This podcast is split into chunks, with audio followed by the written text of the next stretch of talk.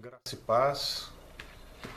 Segundo a orientação do pastor Carlos Jones, nós vamos fazer alguns estudos bíblicos de suporte nesses momentos difíceis em que todos estamos enfrentando de isolamento, e nós vamos abordar a segunda epístola de Pedro, que é uma epístola bem contemporânea.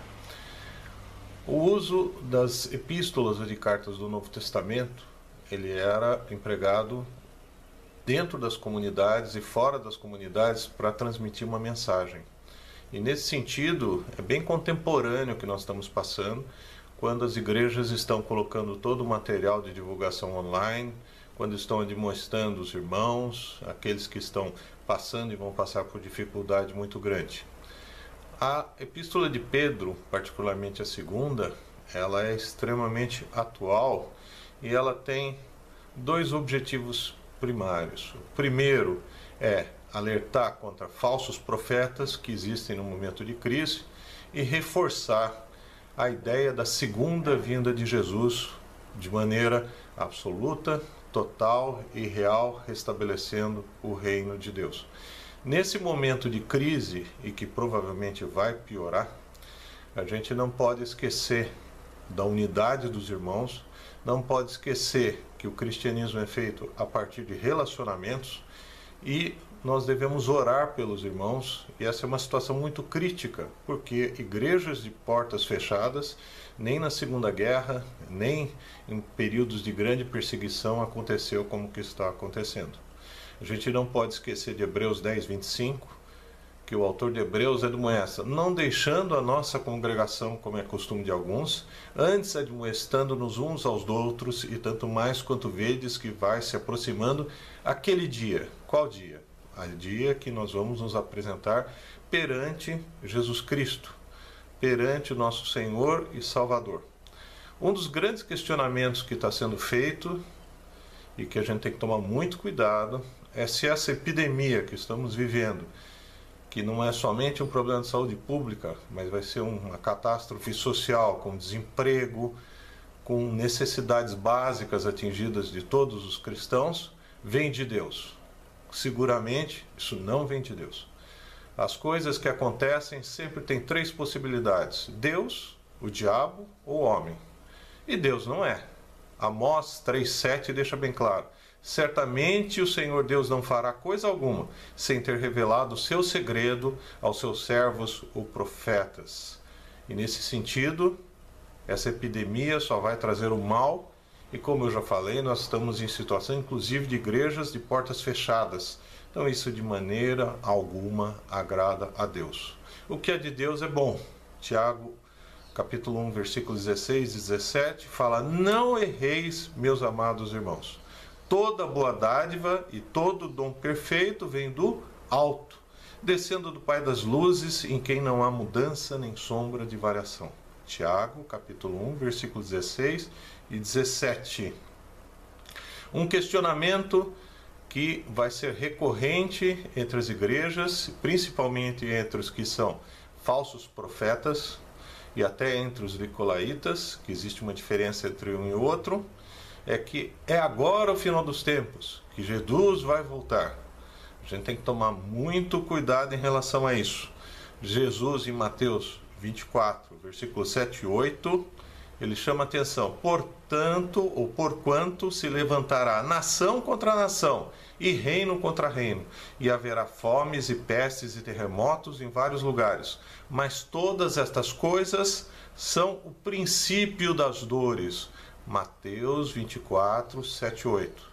Então, irmãos amados, nós vivemos o princípio das dores, mas todo o cristão, todo aquele que é envolvido com Deus, todo aquele que gosta da Escritura, que busca a verdade de Deus, ele sempre se questiona: é agora? É agora que nós vamos? É agora que nós vamos ter aquela experiência fantástica que Paulo descreve de subir à presença de Deus? Isso não nos cabe. Atos capítulo 1, versículos 6 e 7 deixa bem claro. Os discípulos ali reunidos com o Senhor Jesus diretamente, perguntam: Aquele, pois, que se haviam reunido perguntaram-lhe, dizendo: Senhor, restaurarás tu nesse tempo o reino a Israel? Essa terminologia, o reino a Israel, quer dizer, Jesus ia instalar realmente o reino de Deus naquele momento? E Jesus chama a atenção dos discípulos naquele momento, no livro que é o livro da igreja, o livro de Atos, e isso reflete para nós agora. E disse-lhes quem? Jesus dizendo para os seus discípulos, Atos capítulo 1, versículos 6 e 7. Não vos compete saber os tempos ou as estações que o Pai estabeleceu pelo seu próprio poder. Então não nos compete isso. A gente tem que, nesses momentos de crise, dar o testemunho cristão, que nós temos a esperança da vida eterna, que nós conhecemos a verdade mediante a Escritura e que nós não tememos, porque nós temos certeza e convicção. Nós vamos começar hoje o capítulo 1 da segunda epístola de Pedro, que é uma carta universal. É uma carta que não é dirigida a uma comunidade específica, ela é dirigida para toda a igreja na época. As cartas, os escritos do Novo Testamento eram trocadas entre as diversas comunidades cristãs da época. Era um método de divulgação da verdade, divulgação de ensino, divulgação do que os patriarcas, os apóstolos, os servos de Deus que tinham tido um contato direto ou indireto com Jesus deixaram como resposta para aquela época. Diferente dos escritos do Antigo Testamento, que foram feitos para o futuro. É lógico que nós nos apropriamos dessas cartas, mas essas cartas todas foram escritas para uma situação imediata. E isso é transposto hoje em dia quando nós estamos nos comunicando por vídeo, quando nós colocamos no WhatsApp, no Instagram, nós estamos transmitindo verdades relacionadas à Escritura. Nesse sentido, a carta, a epístola de 2 Pedro, ela é muito importante, porque ela chama a atenção, segunda vinda de Jesus, e que vão existir falsos profetas. Então vamos nos dedicar agora ao capítulo 1. A segunda epístola de Paulo, capítulo 1, ela se inicia assim: Simão Pedro, servo e apóstolo de Jesus Cristo, aos que conosco alcançaram a fé igualmente preciosa pela justiça do nosso Deus e Salvador Jesus Cristo. Eu estou usando a versão corrigida de Almeida. Ele se identifica como Simão Pedro para não ter dúvida nenhuma nós não percebemos diferenças entre uma carta, uma epístola, um evangelho no Novo Testamento em português, mas na escrita em grego eles são totalmente diferentes. E aqui ele dá o cunho bem, que é Simão Pedro, que é o autor, todos esses textos a gente considera como eles tendo sido revisionados, trabalhados, mas ele se identifica como Simão Pedro, aquele que conviveu com Jesus, aquele que teve uma intimidade muito grande com Jesus. Ele se identifica como servo, no sentido de escravo, totalmente dependente de Jesus, obediente e apóstolo no sentido de embaixador, aquele que tem poder, autoridade para transmitir algo em nome de Jesus Cristo. E ele fala para uma comunidade que já tem fé, que já depende de Deus integralmente, como nós dependemos de Deus em toda e qualquer circunstância, não somente quando tudo vai bem, mas quando a gente também passa por dificuldades e vamos passar por dificuldades e ele continua dizendo: preciosa pela justiça do nosso Deus e Salvador Jesus Cristo. Pedro não deixa dúvida que Jesus Cristo é Deus, que Jesus Cristo é Salvador. Essa mensagem inicial dele, nós temos fé, nós reconhecemos Jesus como Deus, nós reconhecemos Jesus como Salvador. Ele usa no versículo 2 uma salvação que é muito comum Graça e paz vos sejam multiplicadas pelo conhecimento de Deus e de Jesus Cristo, nosso Senhor. Graça é algo que vem exclusivamente da parte de Deus. É algo que não depende da nossa parte. É uma bênção que Ele está fazendo para toda e qualquer circunstância. E paz, no sentido hebraico, lembrar que todos eles, todos os autores, inclusive Lucas no Antigo Testamento, são judeus, eles significam paz no pleno entendimento judaico, que é estar de bem física, espiritualmente, financeiramente, emocionalmente, em todas as circunstâncias. E ele não somente fala isso do ponto de vista estático, mas ele fala que sejam multiplicadas pelo conhecimento de Deus e de Jesus, nosso Senhor. Nós temos que conhecer, nós temos que estudar, nós temos que ter uma intimidade maior com Jesus, ter uma intimidade maior com as Escrituras. Jesus Cristo chamou muito a atenção. Errais por não conhecer as Escrituras e o poder de Deus. E ele não quer somente uma graça e paz estática, mas que ela seja progressiva em toda e qualquer circunstância. Como a gente vai ver em, outros, em outra passagem, dá a entender que Pedro está escrevendo sobre graça e paz numa situação em que ele está preso, que ele está passando necessidade, que ele está passando por uma situação de crise e na situação de crise é que a gente tem a possibilidade de receber a graça e a paz que excede todo o entendimento, porque vem de Deus. Versículo 2: graça e paz sejam multiplicadas pelo conhecimento de Deus e de Jesus, nosso Salvador. Versículo 3, segunda epístola de Pedro visto como seu divino poder, nos deu tudo o que diz respeito à vida e piedade, pelo conhecimento daqueles que nos chamou pela sua glória e virtude. Jesus Cristo nos chamou para a salvação. Jesus Cristo nos chamou para recebermos graça. Jesus Cristo nos protege. Jesus Cristo nos capacita para que nós tenhamos fé em Deus fé em toda e qualquer circunstância. Nós somos beneficiados em relação aos outros? Somos. Eu costumo falar que nós somos filhinhos de papai no sentido amplo da palavra. Nós somos protegidos. O nosso Deus é o Deus de toda consolação e de toda a misericórdia. Paulo fala isso em 2 Coríntios, no primeiro capítulo.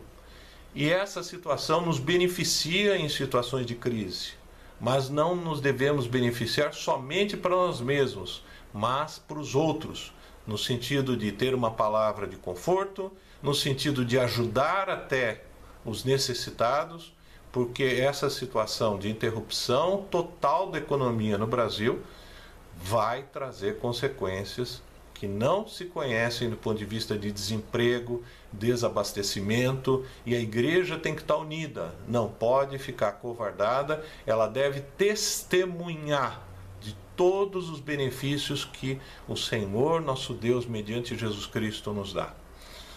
Versículo 5. Perdão, versículo 4: pelas quais ele nos tem dado grandíssimas e preciosas promessas para que por elas fiqueis participantes da natureza divina, havendo escapado da corrupção que pela concupiscência há no mundo. Deus nos enche de promessas. Você está ansioso pelo futuro? No momento, é lógico, nós todos somos humanos. Você está perdendo sono com seu emprego? É natural. Você está preocupado com seus filhos que não têm aula? Totalmente natural, mas diferente do mundo, nós temos uma esperança. Nós temos uma esperança futura.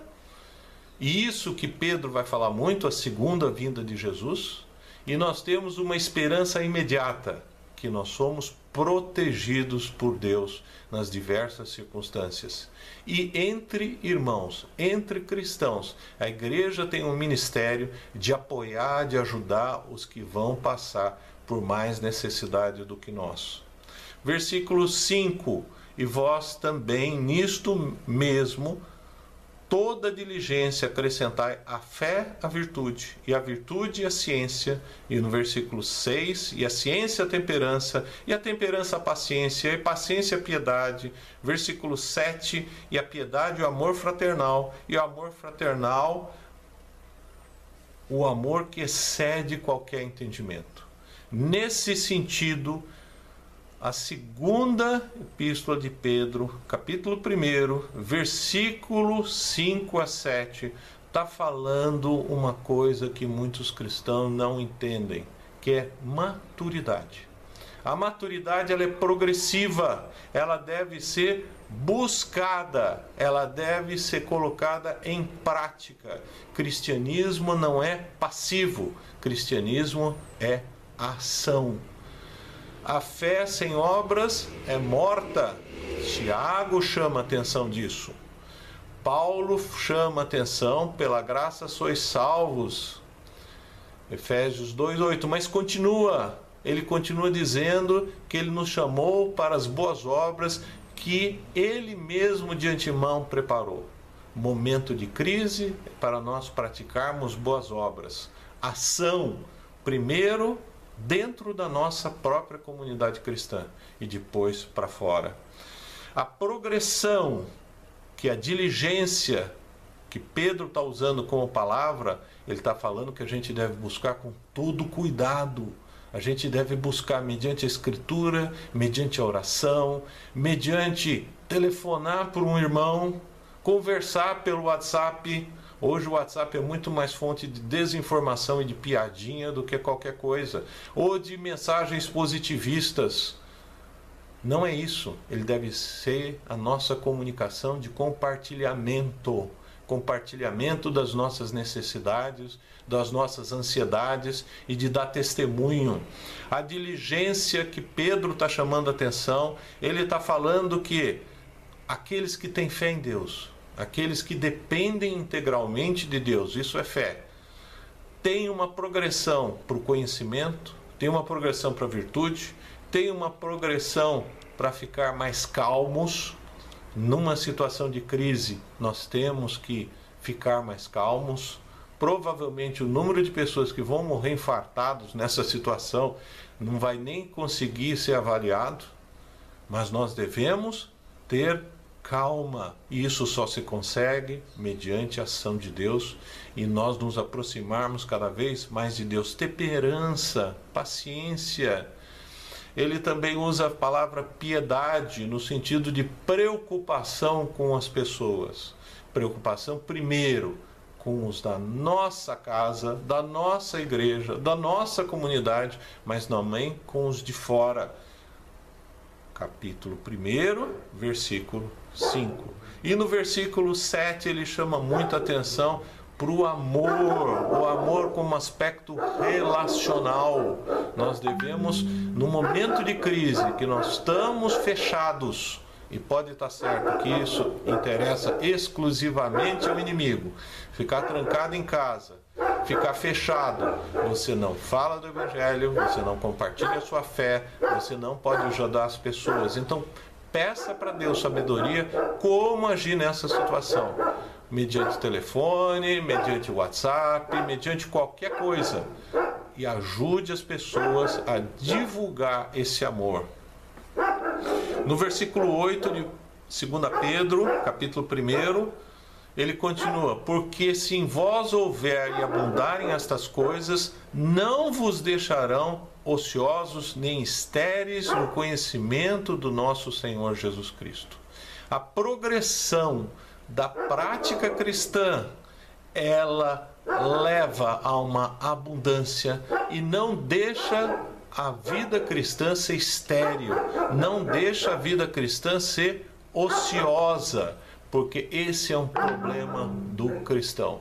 O cristão que não pratica, ele fica ocioso. O cristão que não busca uma manifestação de Deus na sua vida e na vida das pessoas, ele fica prejudicado. E no versículo 9, pois aquele que não é estas coisas é cego, nada vendo de longe, havendo se esquecido da purificação dos seus antigos pecados.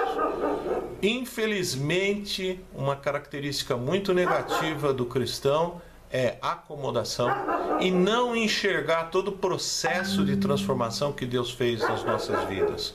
Por isso que Pedro está chamando muito a atenção contra a passividade, para não ficarmos passivos.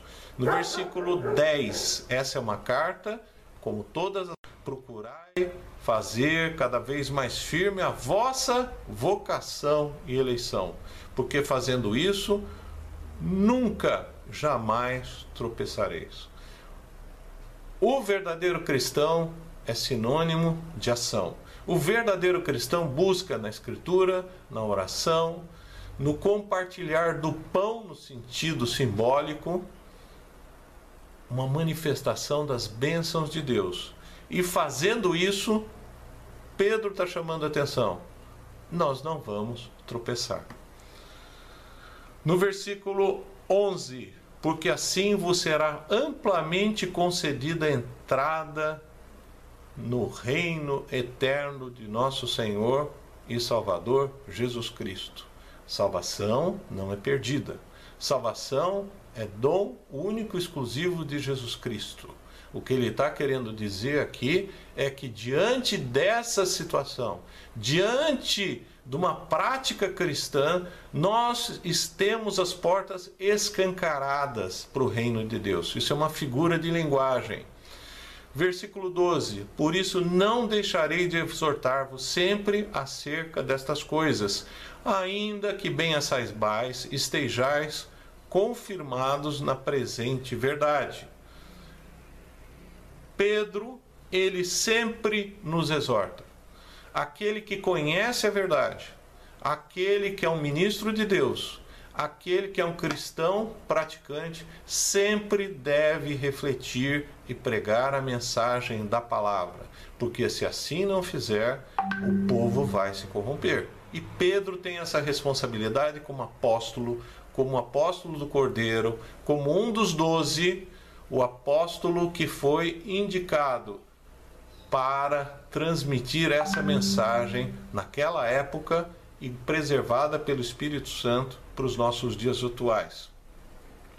No versículo 13: E tenho por justo, enquanto estiver neste tabernáculo, despertar-vos com admoestações.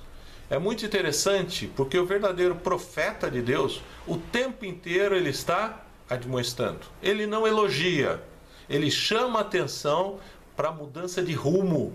Isso é o profeta. O nicolaíta, que é diferente do falso profeta, ele só fala coisas boas, coisas que a pessoa sente positiva, estou de bem com a vida, que maravilha, eu fui tão assim tocado pela mensagem daquele profeta, eu me senti tão bem. Cuidado, o verdadeiro profeta de Deus, ele admoesta em amor. Ele chama a atenção de mudança de rumo. Ele sabe que nós devemos cada vez sermos melhores perante Deus. Versículo 14, Pedro acompanhe comigo. Sabendo que brevemente hei de deixar este meu tabernáculo. Tabernáculo é a ideia de habitação Pedro está aqui já prenunciando que ele vai morrer. E o interessante é que todos esses heróis, todos esses apóstolos e os que vêm depois na história do cristianismo ficavam muito contentes em passar pela morte porque eles tinham a esperança de uma vida eterna com Deus. Então não tenham medo dessa epidemia, Alguns idosos vão falecer e a Escritura não usa o termo falecer. Paulo usa muito o termo dormir, porque vão dormir em Cristo e vão acordar para a vida eterna. Versículo 15: Mas também eu procurarei em toda ocasião que depois da minha morte tenhais lembranças destas coisas. Por que, que ele está falando isso? Porque ele está deixando por escrito então ele está deixando instruções que ele recebeu diretamente de Jesus Cristo e depois recebeu pelo Espírito Santo, e essas instruções são importantes para a igreja. De novo, a segunda epístola de Pedro tem duas preocupações centrais: preocupação contra falso profeta, aquele que distorce a palavra de Deus e deixar bem claro que Jesus vai voltar. E isso é a esperança máxima que nós temos. Versículo 16: Porque não vos fizemos saber a virtude e a vinda de nosso Senhor Jesus, segundo fábulas artificialmente compostas, mas nós mesmos vimos a sua majestade. Além de garantir que Jesus vai voltar, ele fala que ele viu pessoalmente Jesus, viu os milagres, as obras, o poder que Jesus Cristo demonstrava na sua presença e na sua fala, a sabedoria que somente o Filho de Deus tinha. Versículo 17. Ele deixou claro no versículo 16 que ele foi testemunha da majestade de Jesus, de, de Jesus Cristo e no versículo 17 ele fala: Porquanto ele recebeu de Deus Pai, honra e glória, quando da magnífica glória, da magnífica glória lhe foi dirigida a seguinte voz: Este é o meu filho amado, em quem me tenho comprazido. Essa situação, essa mensagem e que ele presenciou que ele viu como selo, como marca que Jesus Cristo era o Filho de Deus, e ele já deixou claro nesse primeiro capítulo que Jesus Cristo não somente é Filho de Deus, como ele é Deus, faz parte da Trindade. Versículo 18: E ouvimos essa voz dirigida do céu, estando nós com ele no Monte Santo. Testemunho. Pedro está dando um testemunho para comunidades cristãs da época, porque essas cartas eram copiadas, enviadas para diversas localidades, e o Espírito Santo guardou essa carta para nós como testemunho vivo do que aconteceu e como instrução e ensino. Versículo 19: E temos muito firme a palavra dos profetas, a qual bem fazem estar atentos, como a luz que alumia em lugar escuro até que o dia amanheça e a estrela da alva apareça em nossos corações. Jesus Cristo está sendo chamado, mediante o testemunho dos profetas, como luz que ilumina no lugar escuro. Figuradamente, Jesus é a única luz que ilumina a escuridão. E ele é chamado de estrela da alva essa passagem não se reflete a uma passagem específica. Diversos profetas do Antigo Testamento, diversos profetas identificaram o Messias de Israel que haveria de vir como luz, como estrela da manhã. Isaías 9:2 somente como exemplo, diz o povo que andava em trevas, falta de luz verdadeira que é a luz de Deus, viu uma grande luz e sobre os que habitavam na região da sombra da morte resplandeceu a luz. Nós temos essa visão de luz e nós temos que compartilhar. O versículo 20 e 21 ele termina começando a falar sobre os falsos profetas. Nós vamos encerrar mantendo 30 minutos. Falso profeta é diferente de nicolaíta. Falso profeta ele se apresenta em nome de Deus e não fala das coisas de Deus. Ele fala de humanismo, fala de positivismo, fala de coisas que agradam todo mundo. Ele não fala como boca de Deus, ele não ensina a verdade de Deus, ele está simplesmente falando coisas da cabeça dele. E isso na época era comum e agora também é comum.